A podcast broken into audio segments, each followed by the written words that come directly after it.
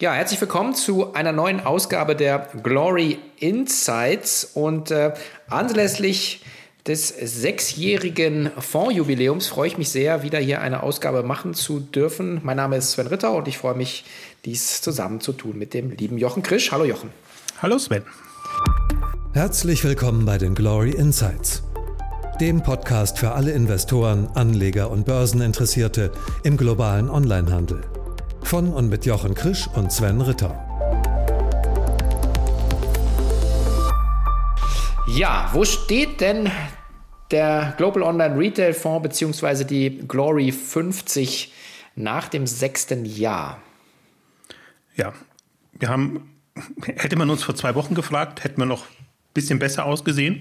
Jetzt sehen wir, stehen wir im sechsten Jahr bei 10% im Plus, 264, was witzigerweise im, oder 266, was im Korridor ist, ähm, den wir uns so vorgenommen haben. Die Idee ist ja, mit den Glory 50 ähm, 15 bis 20 Prozent Minimumwachstum hinzubekommen, ähm, kann aber auch Richtung 25 gehen. Also letztes Jahr waren wir fast so in, in, in der Richtung und sind das in der, in der 25, in der 5 Jahres-Performance, 25 Jahre sind wir noch nicht ganz, ähm, auch eher, stehen eher gut da durch das Corona-Boom-Jahr.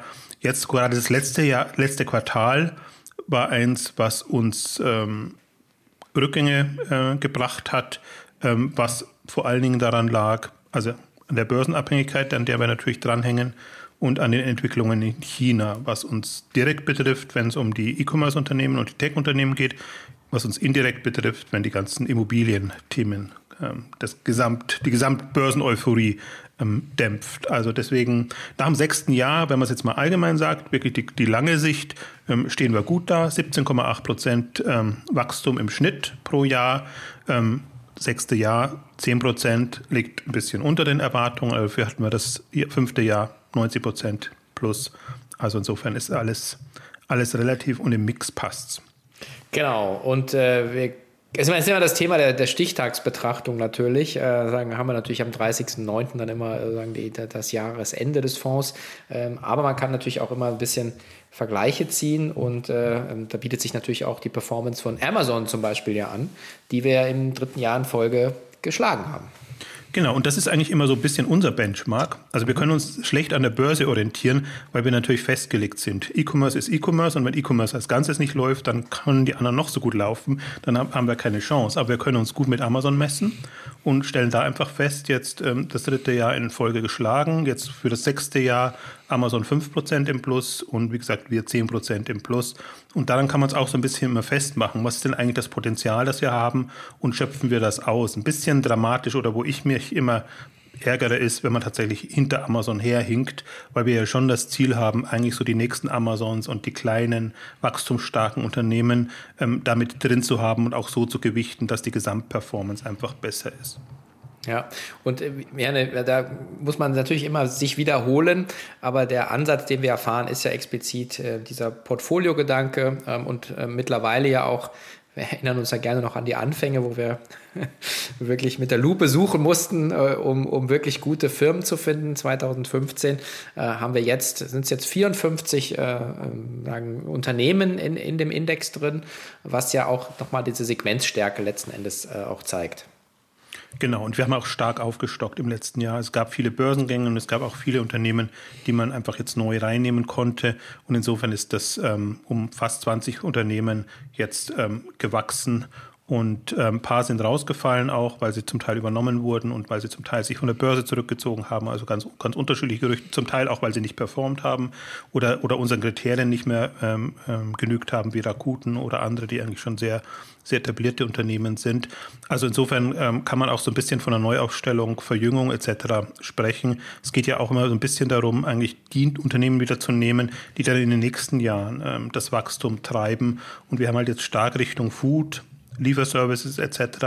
Äh, aufgestockt. Wir haben das ganze Second-Hand-Thema jetzt sehr viel breiter aufgestellt in dem Fonds, eben auch dank vieler Börsengänge in, in dem Bereich und alles, was in Richtung Mobile und andere Themen kommt, das sind natürlich so Favoriten, äh, die wir haben oder auch letzte Meile, weil wir denken, das sind eigentlich die Segmente, die den Onlinehandel dann an fünf oder zehn Jahren ausmachen. Ja, man sieht ja auch dann, dass so äh, etablierte Unternehmen wie die Deutsche Börse äh, am Thema E-Commerce äh, und vor allen Dingen am Thema Food E-Commerce nicht mehr vorbeikommen. Habt ihr auch eine sehr schöne Ausgabe in Exchanges gemacht, äh, sozusagen äh, mit, mit HelloFresh ähm, äh, und äh, Delivery Hero war schon, jetzt ist Zalando noch dazu gekommen. Also das ist sagen auch, dass da auch populiert sich letzten Endes der, der E-Commerce selbst in einer deutschen Börse. Das erfreut einen ja einfach so ein bisschen. Ist so ein bisschen wie der Ritterschlag eigentlich, oder? Also wer hätte das gedacht? Ne? Also wir, wir kommen ja aus einer Welt ähm, vor fünf Jahren. Amazon war natürlich schon ewig an der Börse, aber selbst ein Alibaba ist ja erst 2014, also kurz bevor wir gestartet sind mit dem Fonds, an, an die Börse gegangen.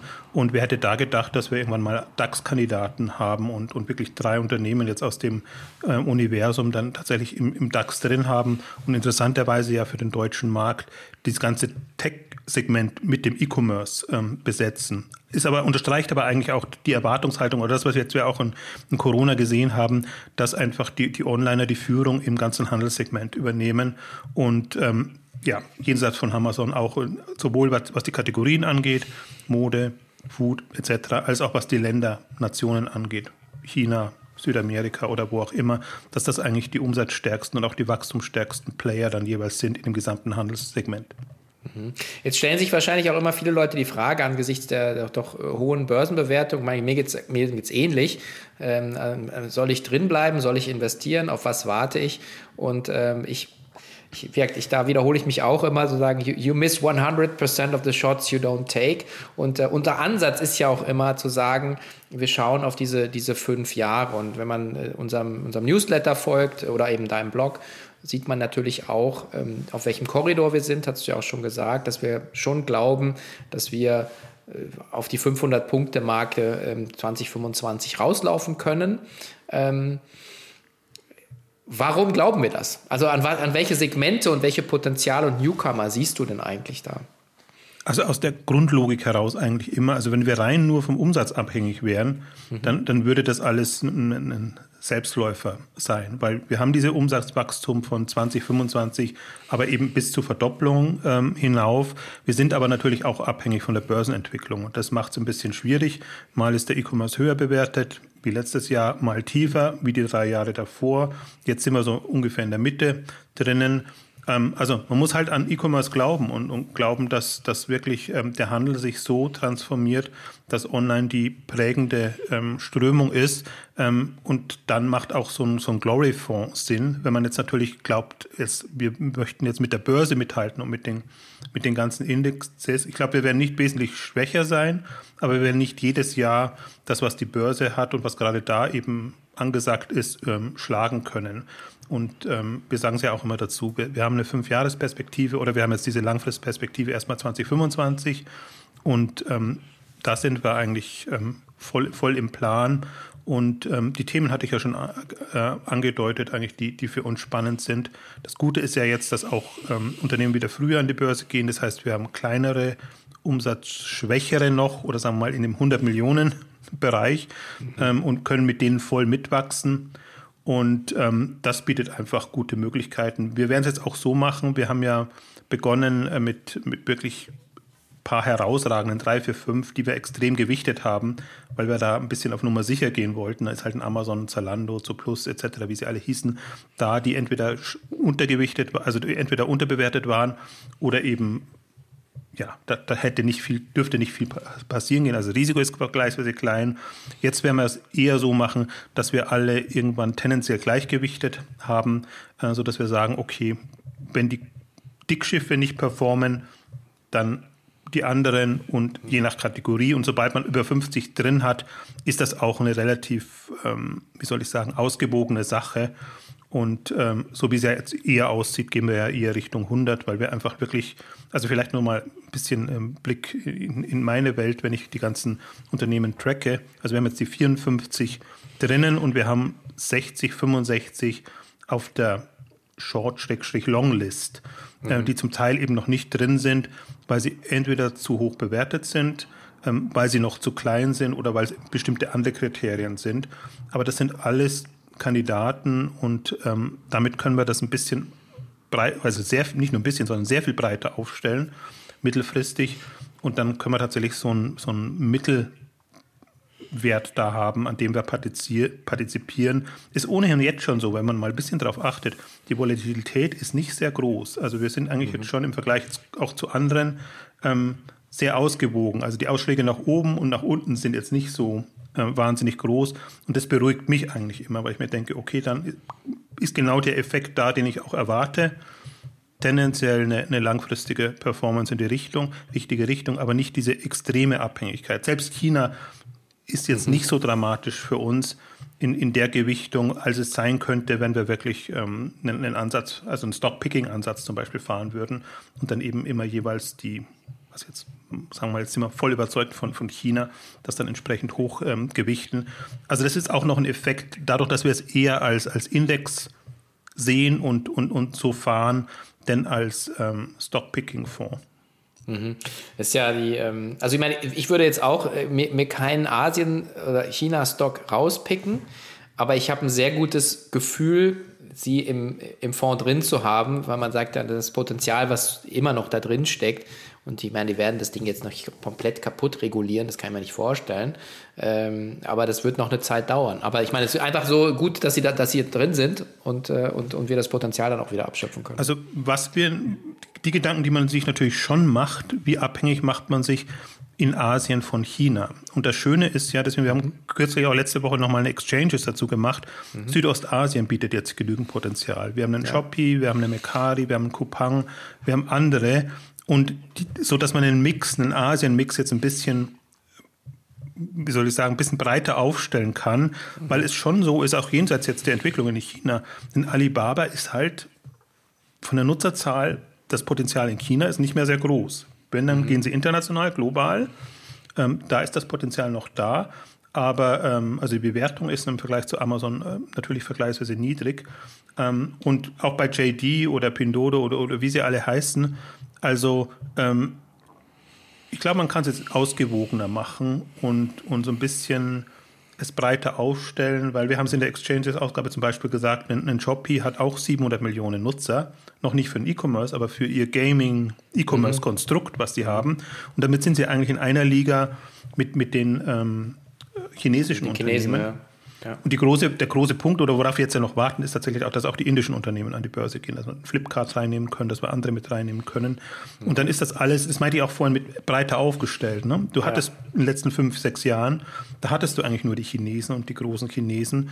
Und ähm, das war ohnehin auf dem Weg und das, darüber macht man sich natürlich jetzt nochmal mehr Gedanken, ähm, damit das einfach ja, gesichert ist. Ja, das heißt auch, man kauft natürlich jetzt das Potenzial, was in, in deinem Kopf oder in meinem Kopf ist, mit, beziehungsweise die ominöse Shortlist, äh, die wir natürlich jetzt hier nicht veröffentlichen. Aber ähm, das, das, also das ist ja immer so ein bisschen auch das Vertrauen, glaube ich, was, äh, was man da auch haben muss, dass äh, wir ja in dieses Segment, an dieses Segment glauben und auch die totale äh, Transparenz versuchen zu schaffen, zumindest kapitalmarktseitig, ähm, wo denn wirklich da die Potenziale auch noch herkommen. Also vielleicht, das, die Liste ist auch nicht so geheim. Also in, in, in, in Exciting Commerce ja. berichte ich ja auch über die Unternehmen, die noch nicht drin sind. Also gerade diese Börsen-Newcomer. Ja. Nehmen wir mal gerade England, May.com, äh, Victorian Plumbing und alles sind halt so Spezialunternehmen, ähm, Moonpick, die zum, wie gesagt zum Teil zu klein, zum Teil überbewertet sind. Mhm. Also deswegen, die sind schon am Radar und genau vor dem Hintergrund mache ich das ja auch. Ähm, da geht es ja meistens bei, bei Exciting Commerce dann eher um die Strategie Macht die ja. Sinn? Ähm, wie sieht die Wachstumsstrategie aus? Ist die aus sich herausgetrieben? Ist das über Übernahmen getrieben?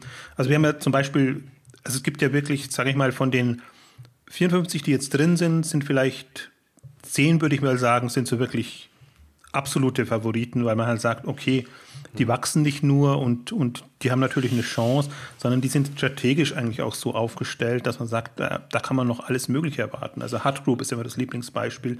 Die haben jetzt tatsächlich ihre, ihre ich muss immer vermeiden, das Wort Zerschlagung bekannt gegeben, ihre Aufspaltung bekannt gegeben, also dass sie halt einen Tech-Konzern haben und einen Beauty und eventuell noch andere. Und das ist natürlich sehr mächtig dann, dann in dem Bereich. Das heißt, das sind schon Unternehmen, die man dann wirklich fasziniert verfolgt. Aber das heißt, die Beauty-Branche geht dann auch nochmal separat an die Börse, ne? Oder? Absolut, ja, genau. Das haben sie jetzt schon, schon angekündigt als erstes. Mhm. Aber die Idee ist halt tatsächlich, dass sie irgendwann als Kern nur mehr den Tech-Bereich haben. Und der ist natürlich am, am höchsten bewertet dann. Ähm, genau, also die wollen das wirklich ähm, mhm. mit Softbank zusammen. Das, das war ein Deal, den sie vor zwei, drei Monaten bekannt gegeben haben, ohne zu sagen, warum. Ähm, tatsächlich diese Aufspaltung hinbekommen. Und ähm, im Prinzip ist das der Modus, mit dem äh, Hut Group auch ähm, vorher der Börse schon groß geworden ist. Also immer wieder sich umformieren, reformieren, Geld reinzuholen äh, und das dann zu machen, doch für Zukäufe ähm, Geld zu reservieren ähm, und Sie haben den Beauty-Bereich zum Beispiel auch jetzt sehr schön in separaten Unterlagen auch dargestellt. Look Fantastic ist ihre Hauptmarke und Glossybox ist, ist noch dabei, lebt noch. Und dann haben sie noch Spezialisten jetzt aus USA und, und anderen Ländern dazu gekauft. Und ich gehe davon aus, Flaconi ist ja zum, am Markt vielleicht sowas oder, oder mehr was in Asien, dass sie das dazu kaufen und dann einfach auch sehr schnell da auf eine Milliarde kommen und, und dann auch da mehrere Milliarden an Unternehmen der Größe von Douglas oder Sephora etc. aufbauen können.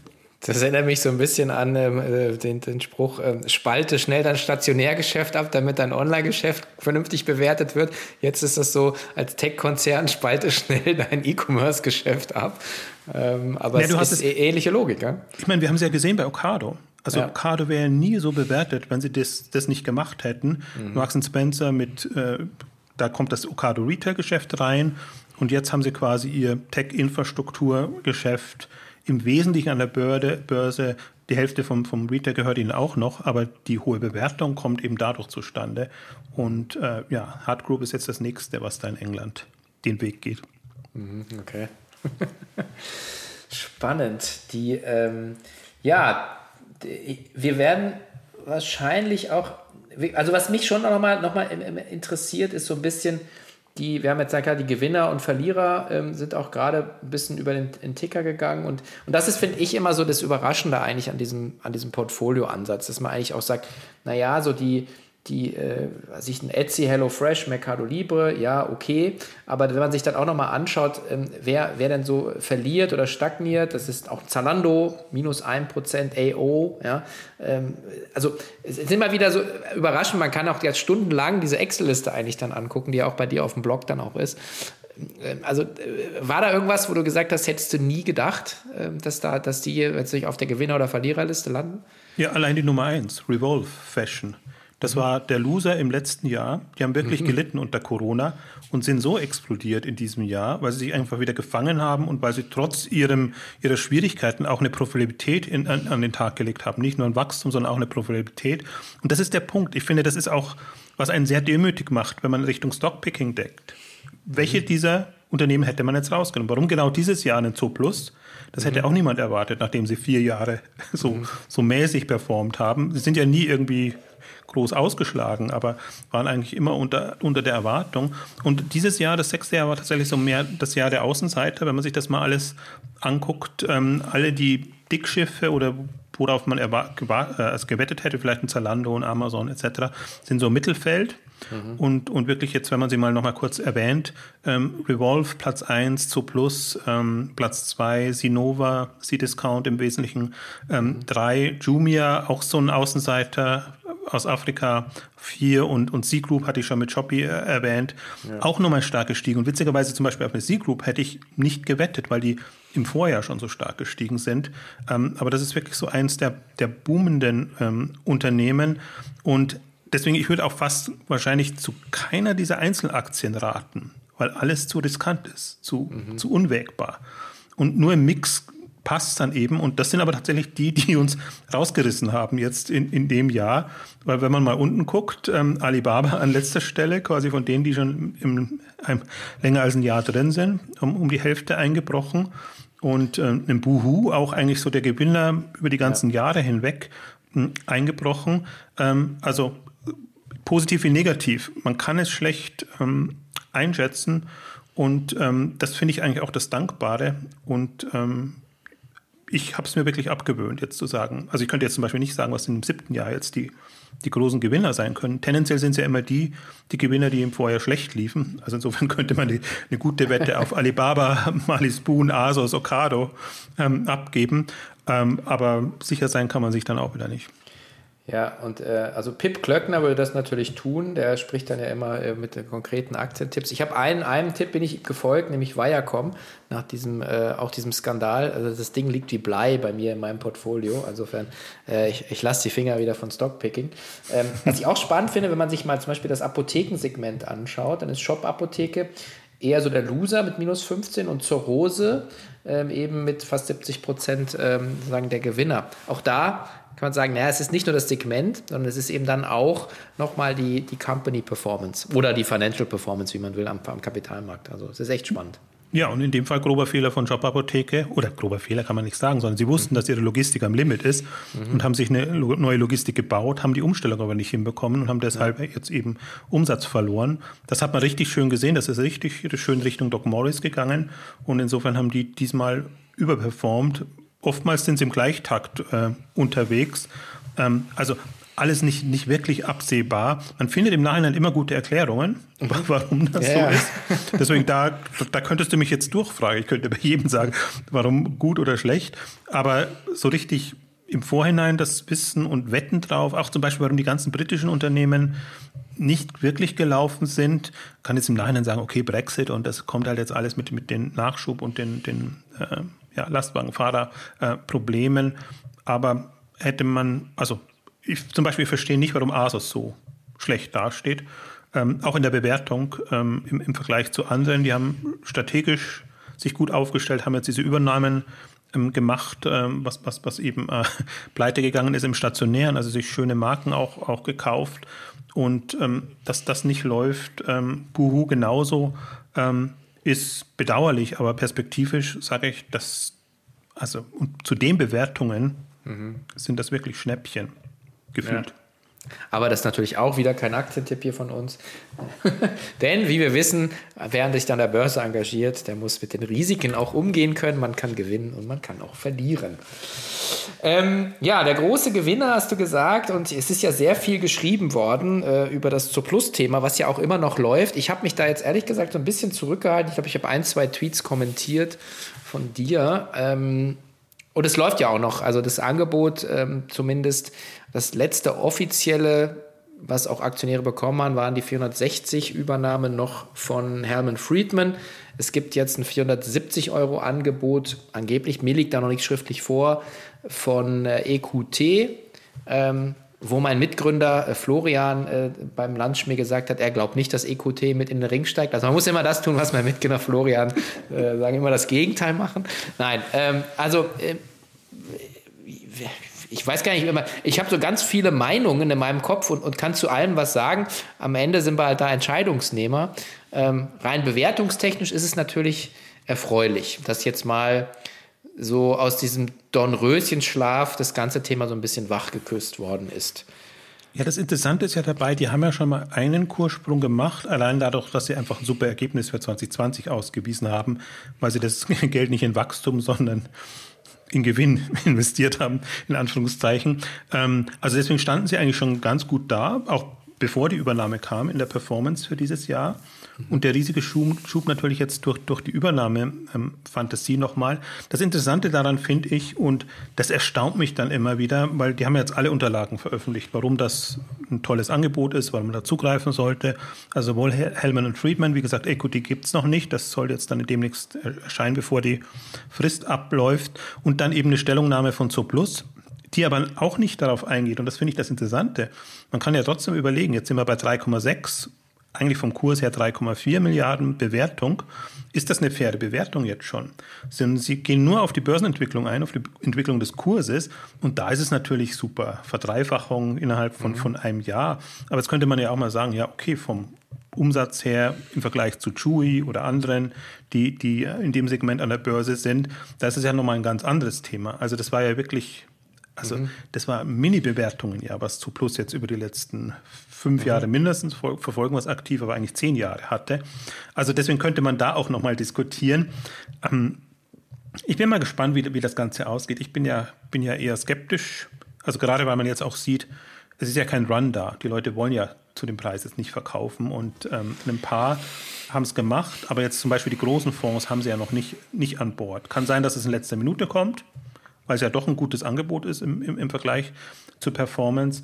Aber das kann natürlich auch jederzeit noch schief gehen. Und das ist so ein bisschen etwas, was ich auch in meinem Hinterkopf habe. So schön jetzt diese, diese Dynamik da ist, aber 50 Prozent der Anteile jetzt über den Weg zu bekommen, ist ist schwierig, weil sich die Leute genau die Gedanken machen. Das war einer der ersten Kommentare, die ich im Blog drin hatte nach, nach einem Beitrag. Mhm. Ähm, anstatt sich zu freuen, dass das jetzt so kursmäßig explodiert ist, sagen, nee, das ist mir immer noch, die Bewertung ist mir immer noch zu gering und das kann so nicht sein. Die Leute wären blöd, wenn sie verkaufen würden. Naja, gut, aber ich meine, also ist natürlich auch ein bisschen so ein Zockerelement jetzt noch drin. Du weißt, es sind mindestens zwei Leute, die da bieten.